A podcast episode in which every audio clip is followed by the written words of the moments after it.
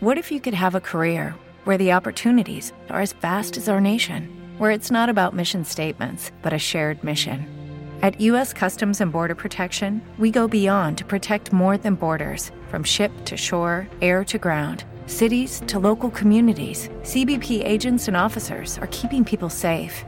Join U.S. Customs and Border Protection and go beyond for something far greater than yourself. Learn more at cbp.gov/careers. A palavra do dia. Então foram abertos olhos de ambos e conheceram que estavam nus, e coseram folhas de figueira e fizeram para si aventais. Gênesis 3, 7.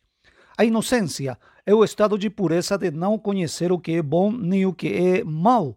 Se não, veja a vida das crianças que, em inocência, eles vivem um mundo de vida diferenciado dos adultos. A vida de Adão e Eva era semelhante mesmo porque aparentemente até ali não existia essa diferenciação do bem e do mal. Então, foram abertos olhos de ambos e conheceram que estavam nus.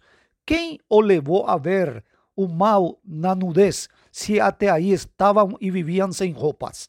A consciência do bem e do mal. Esta consciência levou a se inventar uma roupa com folhas de figueira que era para se cobrir de quem tinha vergonha para se fazer aventais? De Deus. Acaso Deus não pode ver detrás dos aventais?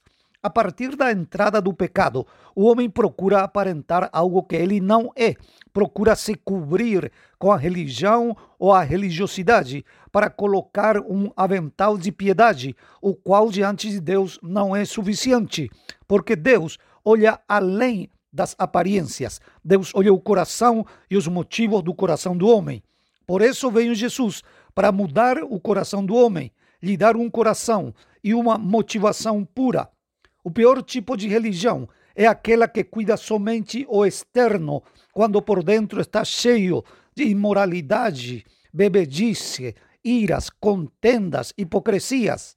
Hoje, talvez seja de novo um dia, um momento de tirar a roupa da aparência para ser diante de Deus o que nós somos, dando a Jesus o trono dos nossos corações. Que Deus te abençoe.